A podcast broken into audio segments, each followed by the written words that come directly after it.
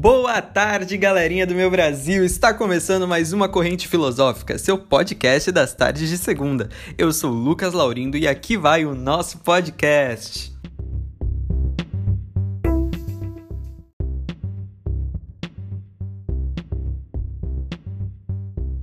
No programa de hoje vamos falar sobre dois grandes filósofos da história, dois verdadeiros monstros na arte de pensar, Aristóteles e Platão.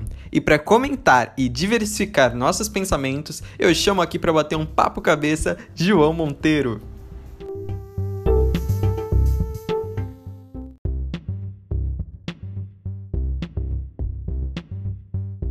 Boa tarde, gente. É um prazer estar aqui. Hoje vamos discutir bastante e viajar muito na história desses dois.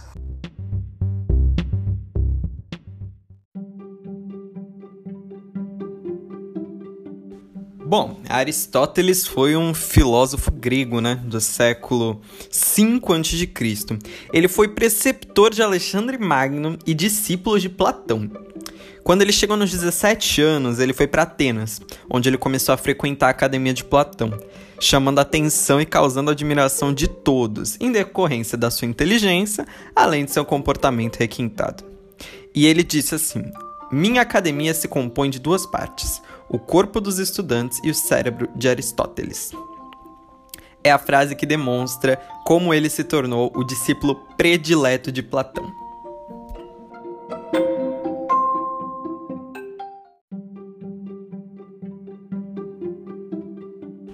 E foi por meio dele que a filosofia teve a ética como uma das suas disciplinas e suas ideias e ideais foram de suma importância para o desenvolvimento de outros filósofos.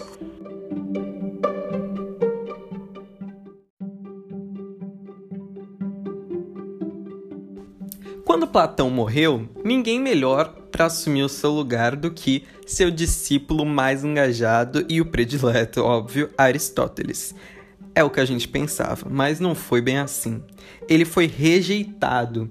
E depois dessa rejeita, Aristóteles falou assim: não, não vou continuar aqui. Saiu de Atenas e foi rumo a Atarneus, lá na Ásia Menor.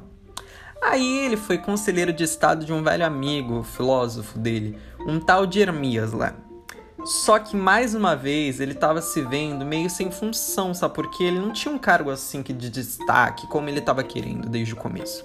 E depois que esse governante, o amigo dele, Hermias, foi morto por causa da Pérsia, aí foi a gota d'água, né?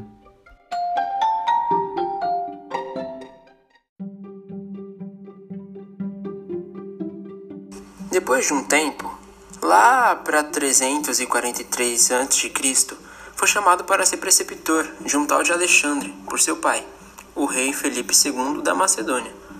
Durante quatro anos teve, portanto, a oportunidade de desenvolver suas teorias, dando prosseguimento às suas pesquisas. Em, em 335 a.C., retornou a Atenas e decidiu que fundaria sua própria escola, que, por ser situada no edifício dedicado ao deus Apolo Lício, recebeu o nome de Liceu.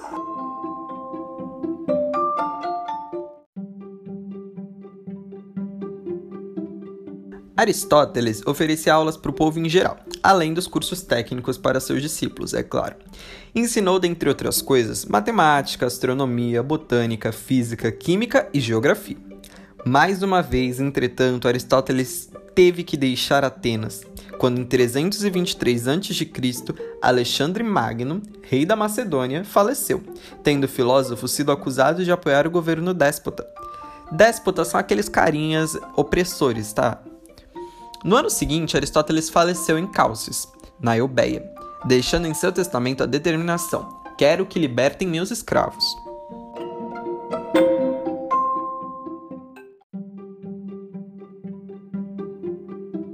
Aristóteles, ainda foi estabelecido que a razão de todas as coisas é atribuída a quatro tipos de causas, sendo elas a causa material, a causa formal, a causa eficiente e a causa final.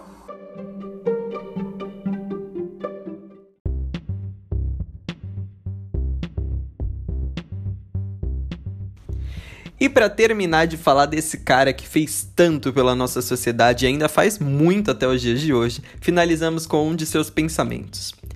É fazendo que se aprende a fazer aquilo que se deve aprender a fazer.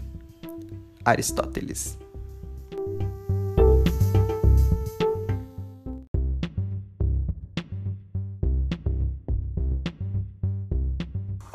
Bom, a gente já sabe que Platão foi o mestre de Aristóteles, mas vamos descobrir sobre o que mais ele fez para ser tão conhecido.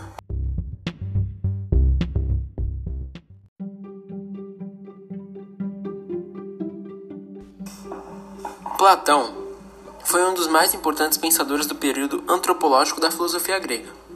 Ele fundou um pensamento metafísico próprio, relegando a questão do ser e das essências, o princípio e a chave para ter qualquer tipo de conhecimento acerca do mundo.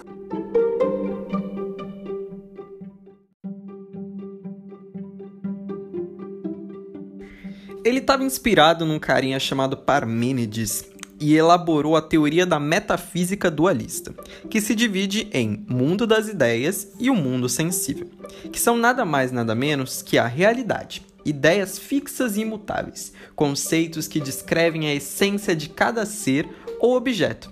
Já o mundo sensível é aquele que a gente é aquela famosa viajada na maionese, realidade com a qual nos defrontamos em nosso cotidiano básico. Ela é acessada por meio da nossa experiência sensível é bem ilusória, enganosa e inferior, levando o ser humano ao erro, causado pelas aparências das coisas do mundo, que não correspondem às essências.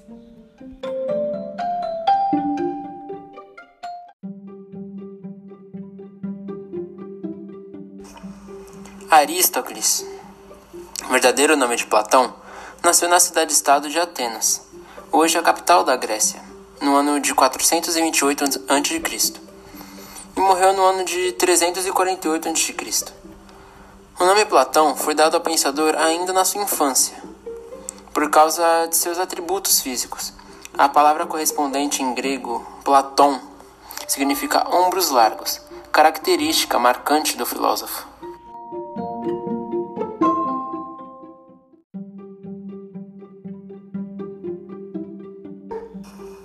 Platão participou de uma campanha militar ateniense por volta dos anos de 404 e 409 a.C., anos finais da Guerra do Peloponeso.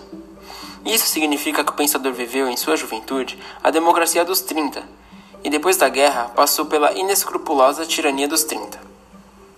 Nesse período, considerado por muitos historiadores helenistas o início da decadência grega no mundo antigo, Atenas foi dominada por Esparta e governada por tiranos oligarcas fazendo sucumbir o modelo democrático ateniense, anterior à Guerra do Peloponeso.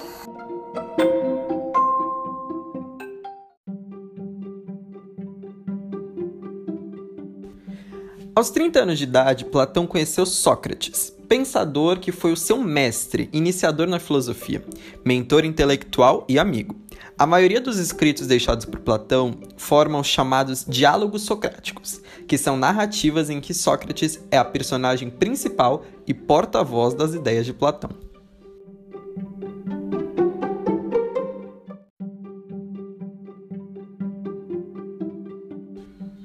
As principais ideias dele foram a dialética, que era a obtenção de uma nova ideia, uma síntese a partir de duas ideias opostas apresentadas anteriormente, a tese e a antítese.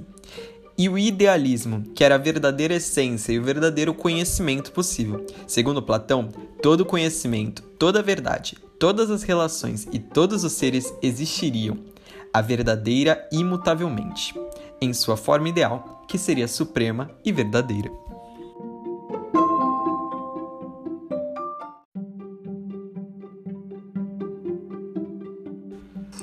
Houve uma certa dificuldade para separar as teses que realmente foram ideais inéditas de Platão daquilo que foi pensado pela primeira vez por Sócrates.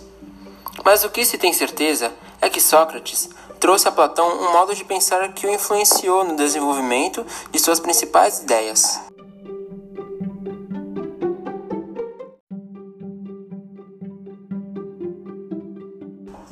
Pode-se dizer que a Academia de Platão teve muita influência socrática no modo de ensinar, de se passar os conhecimentos filósofos adiante. A escolha de Platão pelo local foi estratégica, visto que, além dos templos e do culto aos heróis e aos deuses, havia o local constantes reuniões de jovens para discutir política, música, trocar flauta e praticar lutas e exercícios físicos.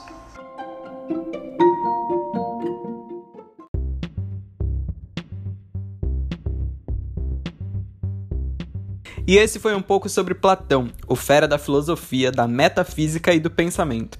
Encerramos por aqui com um pensamento dele: Uma vida não questionada não merece ser vivida. Platão. Bom, espero que todos tenham curtido muito. O nosso podcast das segundas-feiras à tarde, Corrente Filosófica, fica por aqui. Eu sou Lucas Laurindo, essa foi nossa participação com João Monteiro. Muito obrigado e até semana que vem.